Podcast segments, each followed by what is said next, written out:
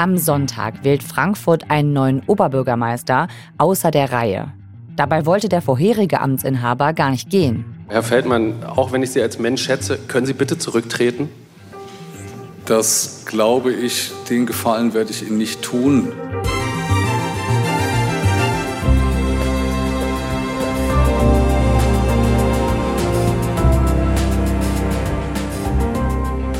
Gehen musste er dann trotzdem, vor einem halben Jahr. Vor dieser besonderen Frankfurter Bürgermeisterwahl wollen wir uns anschauen, was da eigentlich passiert ist. Es geht nämlich um den Verdacht der Korruption. Es geht um überhöhte Gehälter bei der AWO, der Arbeiterwohlfahrt, unter anderem in Frankfurt. Es geht um unangemessene Dienstwagen, um einen mutmaßlichen Millionenbetrug, um die AWO-Affäre. In dieser Folge klären wir, wie diese Millionensummen bei der AWO abhanden gekommen sein sollen. Wie wohl alles begann mit einem Abendessen im Jahr 2014 und inwiefern wir über Frankfurt hinaus ein Problem haben mit der Kontrolle von Wohlfahrtsverbänden.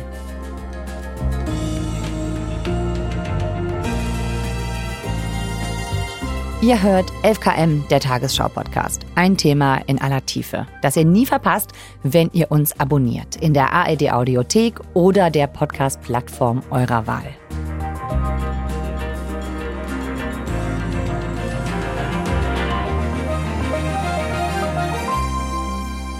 Mein Name ist Viktoria Michalzack und heute ist Freitag, der 24. März. Der Freitag vor der Frankfurt-Wahl. Zu Gast ist der investigative HR-Journalist Volker Siefert, der Mann für die AWO-Affäre.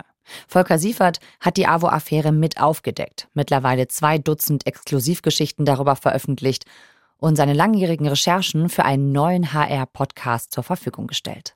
Volker, herzlich willkommen. Hallo. Um diesen AWO-Skandal zu verstehen, müssen wir einmal klären, der Frankfurter Ex-Oberbürgermeister Peter Feldmann. Wer ist das?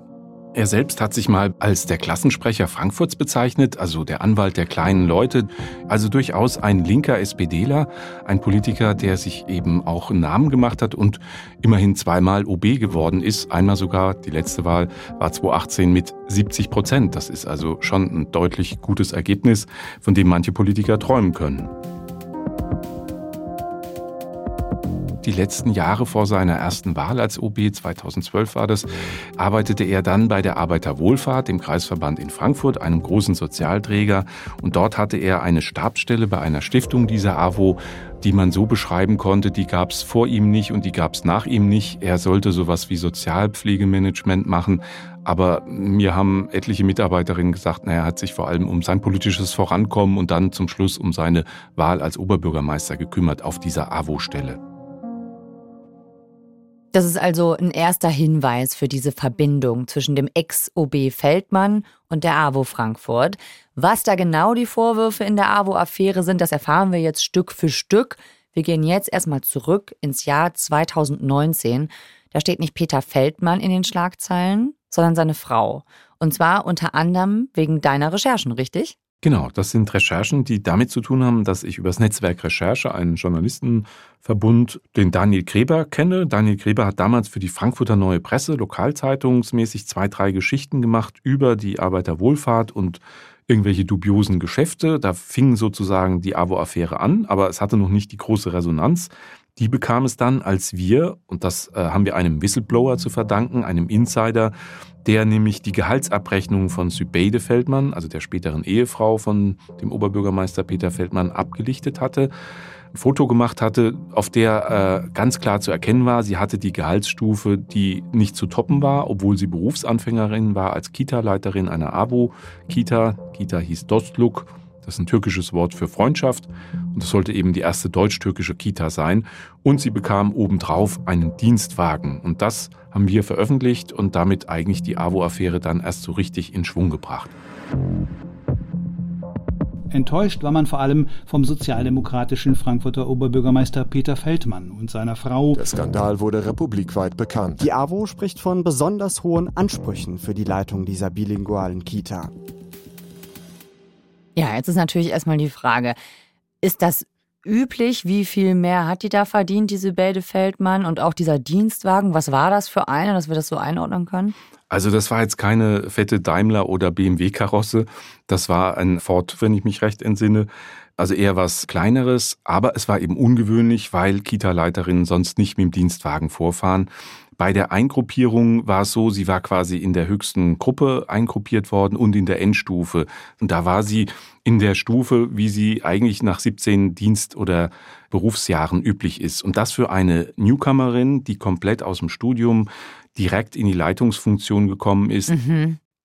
Und was ist da üblich in der höchsten Gehaltsklasse? Das waren ungefähr dann brutto, ich meine so um die 4500. Mhm. Also das Frappierende war, sie hatte ja keine Berufserfahrung in der äh, Personalführung. Sie war ja nie Leiterin von irgendwas. Sie hatte eben noch studiert, hat ein paar Praktika gemacht, ein bisschen Berufserfahrung. Aber da gleich ganz nach oben gechest zu werden und dann eben auch die Endstufe zu bekommen und einen Dienstwagen on top, das war schon auffällig. Das ist ja jetzt so die Frage. Wie soll Sübeide Feldmann denn an diesen Job gekommen sein? Ja, da gibt es äh, sozusagen ein Abendessen, was ganz am Anfang stand. Das war nämlich 2014, als Peter Feldmann mit Sübeide Feldmann, die damals noch anders hieß, also ihren Geburtsnamen hatte, die damals eben noch nicht Frau Feldmann war. Mhm. Also die waren zusammen, aber noch nicht verheiratet. Genau, sie waren zusammen, sie war noch Studentin, äh, ungefähr 30 Jahre jünger als er.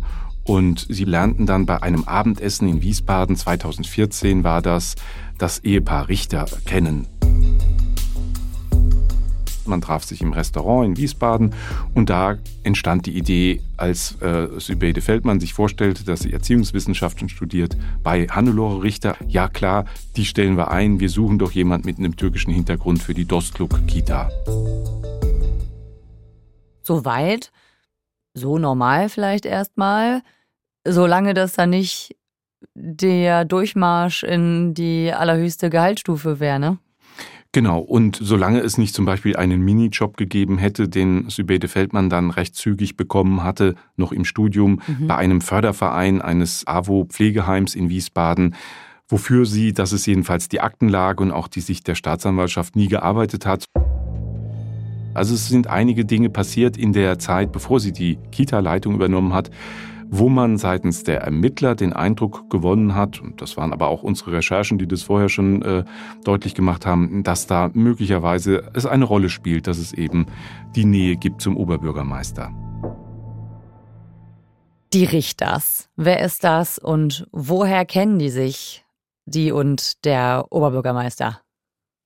Hannelore und Jürgen Richter und Peter Feldmann haben sich in jungen Jahren kennengelernt. Jetzt sind sie ja so eher so im Rentneralter bei den Falken, einer Organisation, einer Jugendorganisation, die der SPD nahesteht, wenn man so will, politisch am linken Spektrumsrand ist. Und da waren sie als äh, auf Zeltlagern gemeinsam und haben halt so gemeinsam linke SPD-Politik gemacht, sind sich immer mal wieder begegnet in ihrem politischen Leben. Das Ehepaar Richter, die waren hier in Frankfurt und Wiesbaden jeweils die Geschäftsführerinnen ihrer jeweiligen, ihrer sage ich jetzt schon, der Arbeiterwohlfahrtskreisverbände. Mhm. Und zum Schluss, bevor er Oberbürgermeister wurde, hatte Peter Feldmann dann eben auch bei der Arbeiterwohlfahrt gearbeitet. Also man hatte so das, was man so eine biografische Nähe nennt, die durchs Leben sich zieht. Also zu dem Zeitpunkt von diesem Abendessen 2014, da kennen sich Peter Feldmann und die Richters schon sehr lange, also seit Jugendtagen. Und er stellt ihnen seine Partnerin Sübeide vor und die hat wenig später erst einen Minijob, dann eine Leitungsfunktion bei der AWO bekommen, wo Hannelore und Jürgen Richter in Frankfurt und in Wiesbaden in der Geschäftsführung sitzen. Gab es da denn wohl irgendeine Gegenerwartung an den damaligen Oberbürgermeister Feldmann? Davon geht zumindest äh, die Staatsanwaltschaft aus. Bei Politikern oder Amtsträgern muss man ja eigentlich sagen, ein Oberbürgermeister ist ja quasi wie ein Beamter, der zwar gewählt ist, aber die Interessen der Stadt und der Allgemeinheit zu vertreten hat. Und wenn es dann halt solche Vorteile gibt für auch Ehepartner, nahestehende Personen, dann kann man den Verdacht haben, dass damit Wohlverhalten eben erkauft werden soll. Und dann, zwei Jahre später ungefähr, kamen ja sehr viele Flüchtlinge aus Syrien und Irak nach Deutschland und es war hohe Not, die unterzukriegen.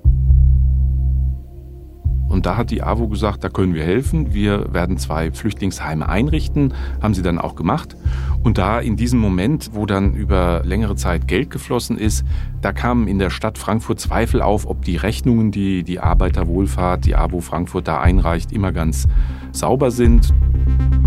Zum Beispiel gab es Sportkurse, Angebote, Physiotherapie für Geflüchtete, wo man eben seitens der Stadt Fragezeichen gemacht hat, ob diese Listen mit Mitarbeitern, die angeblich diese Kurse machen, überhaupt real sind oder ob die nicht gefaked sind. Deswegen hat die Stadt sich dann rausziehen wollen aus den Verträgen, also aufgrund, sage ich mal, dieser Erkenntnisse, dass das nicht alles möglicherweise ganz sauber abgerechnet ist. Und in dem Moment hat äh, Frau Richter dann eben gesagt, lieber Peter, wir brauchen deine Unterstützung. Quid pro quo stand dann in einer elektronischen Nachricht irgendwann mal. Also das heißt so viel wie das eine für das andere. Die eine Hand wäscht die andere. Mhm. Wir haben dir was gegeben. Jetzt setzt du dich mal bitte in Bewegung und tu was für uns, damit wir diese Flüchtlingsheimverträge behalten können. Die Richters sind bei der Arbeiterwohlfahrt auch für die Flüchtlingsunterkünfte zuständig und für die Rechnungen, die dann an die Stadt gestellt werden. Denn die bezahlen ja vieles, was da eben passiert, zum Beispiel solche Angebote wie Sportkurse. Und der Verdacht ist eben, dass die Richter zu hohe Rechnungen an die Stadt stellen und den Rest behalten. Oder wie sieht das aus? Das ist der Verdacht, wenn man das mal auf die juristische Ebene hochzieht. Es sind natürlich nicht nur die beiden, aber es gibt von der Staatsanwaltschaft Frankfurt eine Anklage gegen die beiden das Ehepaar Richter und zwei weitere Personen. Da geht es um einen Betrugsschaden, den die Staatsanwaltschaft durch die beiden Flüchtlingsheime errechnet haben will von 2,6 Millionen Euro. Hm. Also kein Pappenstiel. Nee. Das Ganze wird natürlich von den Beteiligten der Arbeiterwohlfahrt, dem Ehepaar Richter, bestritten und das ist eben auch noch nicht beim Landgericht der Prozess zugelassen, also noch in der Prüfung. Hm. Das erzähle ich deswegen, weil wir bewegen uns immer auch bei diesen Verdachtsrecherchen, wie wir sie gemacht haben, immer auch auf der Frage, und was wird da juristisch, strafrechtlich draus? Viele Dinge sind da noch nicht entschieden. Aber was man sagen kann, das Ehepaar Richter war schon sehr mächtig innerhalb der Arbeiterwohlfahrt hm. und konnte da vieles auf den Weg bringen, was dann im Nachhinein zumindest fragwürdig klingt oder vielleicht auch mehr als das ist. Und das heißt, die sind dann auf ihn zugegangen in Form einer SMS. Ja, da gibt es eine SMS, die im April 2019 von Hannelore Richter an Peter Feldmann geschickt wurde, in der sie geschrieben hat, stets konntest du dich auf unsere Unterstützung und Loyalität verlassen, jetzt bauen wir auf dich. Also da steckt natürlich schon sowas drin wie, jetzt wollen wir auch mal, dass du was für uns tust, wir haben so viel für dich getan. Hat der damalige OB, der Peter Feldmann, denn dann auch was getan? Für Hannelore und Jürgen Richter, wie das in dieser SMS erwartet wurde, so wie es sich anhört?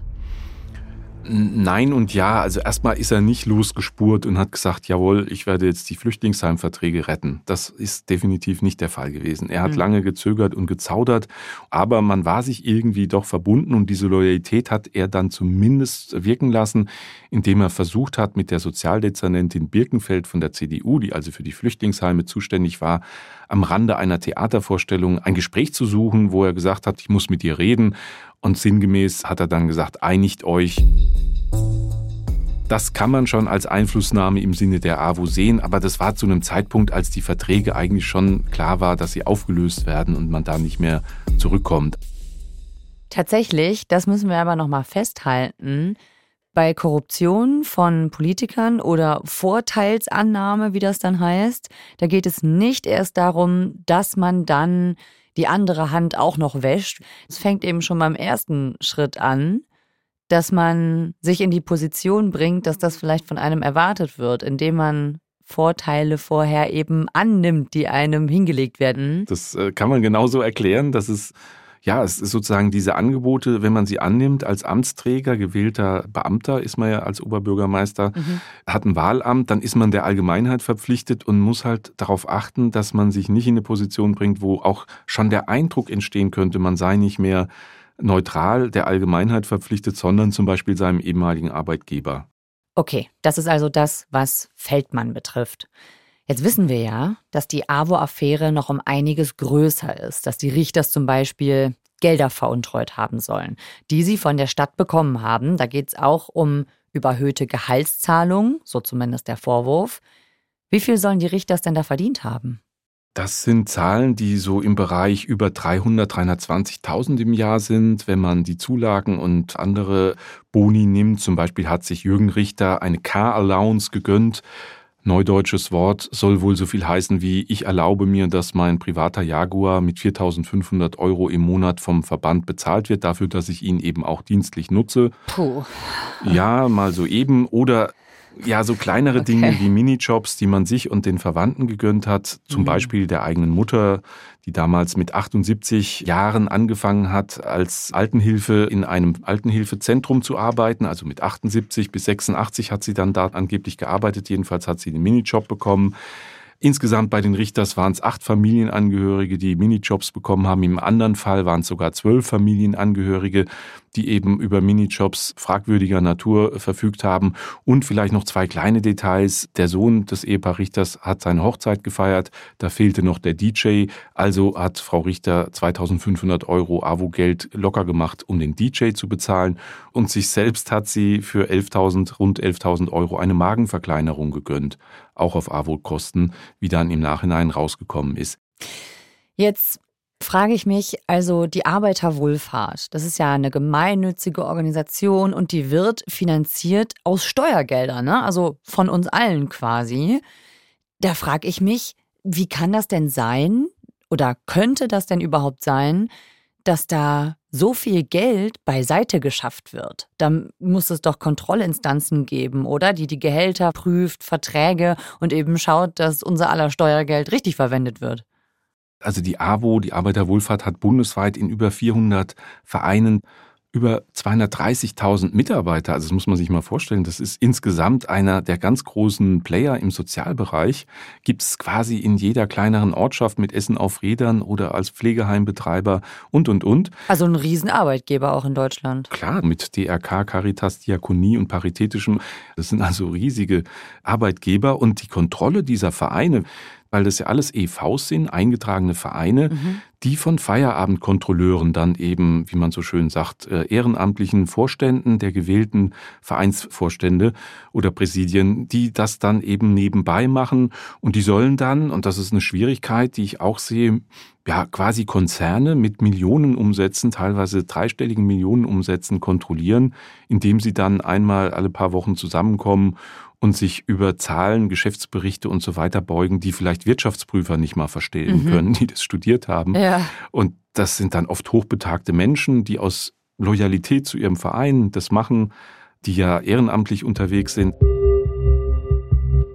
Ich habe mit Petra Rossbrei gesprochen, die ist jetzt Präsidiumsvorsitzende, ehrenamtliche Kontrolleurin, die, ja, wenn man so will, die AWO jetzt seit zweieinhalb Jahren aufräumt, die versucht eben wieder alles in geordnete Bahnen zu kriegen, diese Misswirtschaft mit einer neuen Geschäftsführung, die sie eingesetzt hat, wieder hinzukriegen. Und mit ihr habe ich eben über die mangelnde Kontrolle, bevor sie in Amt und Würden kam, bei der früheren AWO, wenn man so will, gesprochen.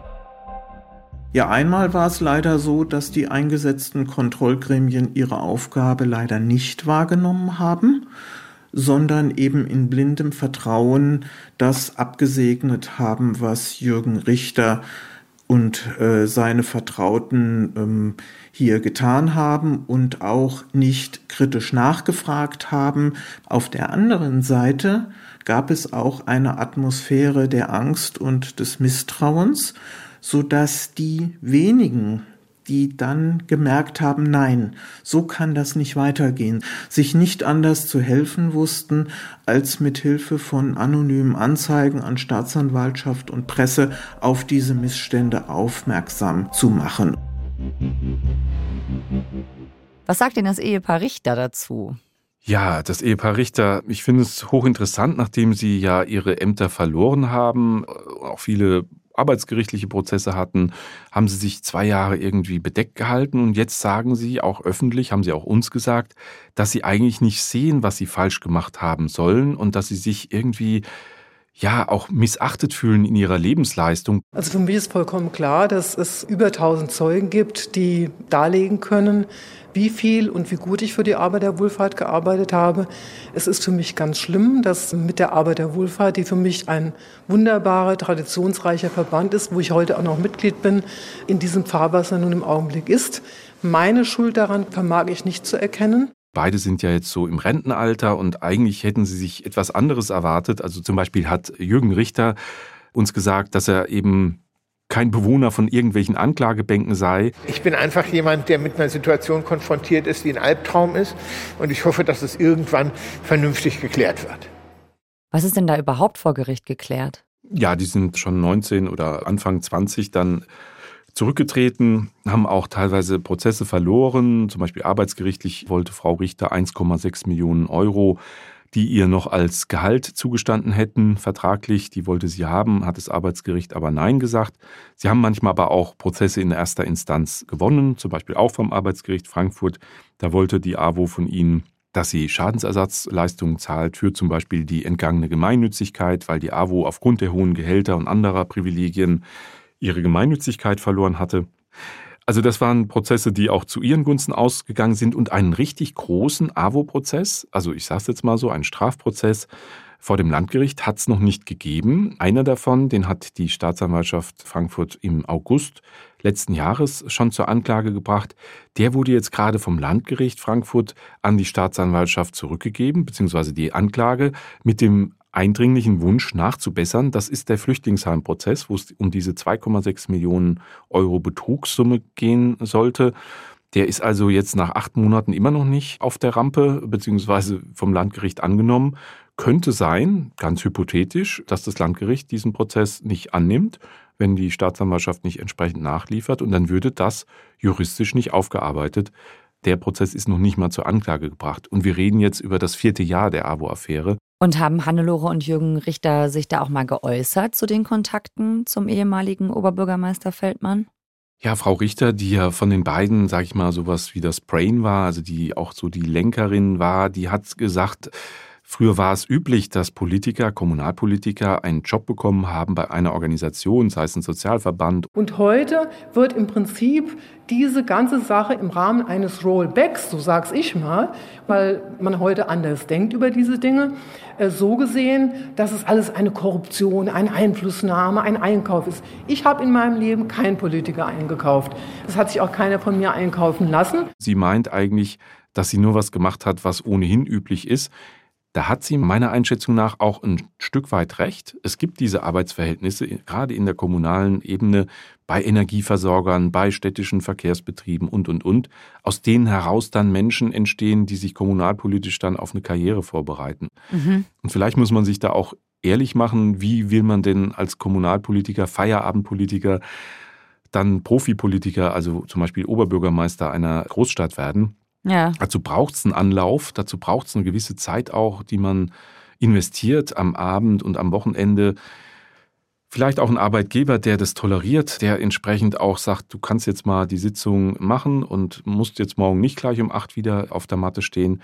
Das ist tatsächlich ein Feld, was geregelt ist und teilweise vielleicht noch besser geregelt werden muss. Und Peter Feldmann und seine Frau Sübeide, was haben die denn zu den Vorwürfen gesagt? Mit der Vorteilsannahme im Amt und der plötzlichen Führungsposition in der Kita. Peter Feldmann sagt bis heute, er ist nicht bestechlich, er hat sich nicht kaufen lassen als Bürgermeister. Frau Feldmann, das Paar ist ja mittlerweile getrennt, hat sich öffentlich nie wirklich eingelassen zu den Vorwürfen, fühlt sich natürlich auch irgendwie in die Öffentlichkeit gezerrt, dadurch, dass man ständig über sie und ihre berufliche Tätigkeit spricht. Aber das ist eigentlich bis heute nie von ihr aufgelöst worden, wie sie ihre eigene Rolle in dieser Affäre gesehen hat. Haben wir da vielleicht ein generelles Problem mit der Kontrolle von solchen Wohlfahrtsträgern? Ich glaube schon, dass wir das haben. Ich habe mir mal angeguckt, das Vereinsrecht, was äh, die Grundlage all dieser Organisationen, die als eingetragener Verein eben funktionieren, oder auch nicht funktionieren, angeguckt. 1908 im Kaiserreich wurde das begründet. In das ist schon ein paar Grunde. Tage her. Ist schon ein paar Tage her. Seitdem hat die Welt sich doch ein bisschen geändert und vor allem die Umsätze von solchen Wohlfahrtsorganisationen, die gehen teilweise in die dreistelligen Millionenbereich. Das ist ja ein bundesweites Phänomen. Und deswegen ploppt so alle paar Jahre mal so eine Affäre auf, nicht nur bei der Arbeiterwohlfahrt. Und da würde ich mir wünschen, dass man da ein bisschen mehr Transparenz reinbringt und auch solche Dinge im Keim erstickt. Was nimmst du denn mit über die Verbindungen und Verflechtungen von Lokalpolitik zu beispielsweise solchen Wohlfahrtsträgern? Wo hört denn Netzwerken auf? Wo fängt Korruption an? Sich einzukaufen, allein der Verdacht, dass man sich abhängig macht, kann schon ein Tick zu viel sein. Also lieber mal Nein sagen als Lokalpolitiker. Und vor allem, wenn so eine Bevorteilung nur ansatzweise verdachtsmomentsmäßig gegeben sein könnte, das dann auch öffentlich machen, also am besten der zuständigen Stelle, Kontrollbehörde im Regierungspräsidium zum Beispiel sagen, meine Frau hat da einen Job, Achtung, das gebe ich jetzt hiermit offiziell an, damit Sie es schon mal wissen, damit nicht der Verdacht entsteht. Man kann sich dagegen wehren. Es ist natürlich eine Gratwanderung. Ja, für dich war es sicher auch eine Gratwanderung, ne, diese Recherche.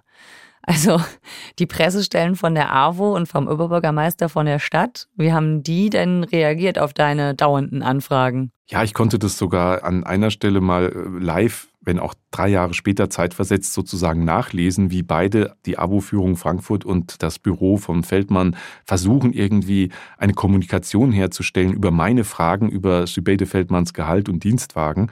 Ach, und die haben gemeinsam sich versucht auszutauschen, was man da sagt. Ja, genau. Mir wurden dann diese Mails zugespielt, okay. drei Jahre später. Und es hat natürlich schon einen gewissen suffisanten Genussfaktor, gebe ich jetzt mal ganz äh, un, uneitel zu, wenn man feststellt, diese Fragen haben echt Probleme bereitet und Schweißperlen auf die Stirn gemacht. Mhm. Es kam dann auch wirklich keine gute Kommunikation zustande, was dann auch die AWO-Verantwortlichen in Frankfurt ein bisschen ratlos gemacht hat, weil sie wollten sich schon abstimmen mit Peter Feldmann, aber er hat nicht direkt reagiert.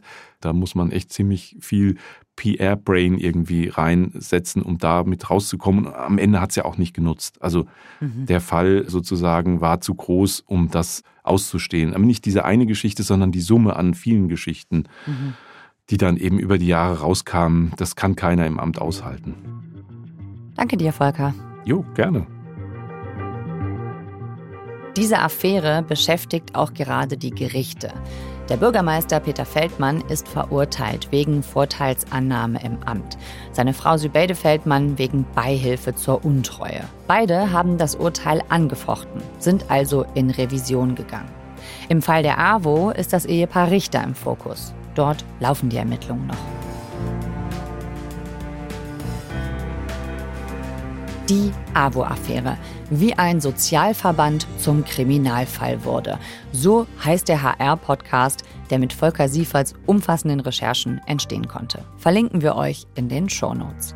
Dort erfahrt ihr noch sehr viel mehr darüber. Zum Beispiel auch, was die Strategie der Anwälte von Peter Feldmann im Prozess gegen ihn war.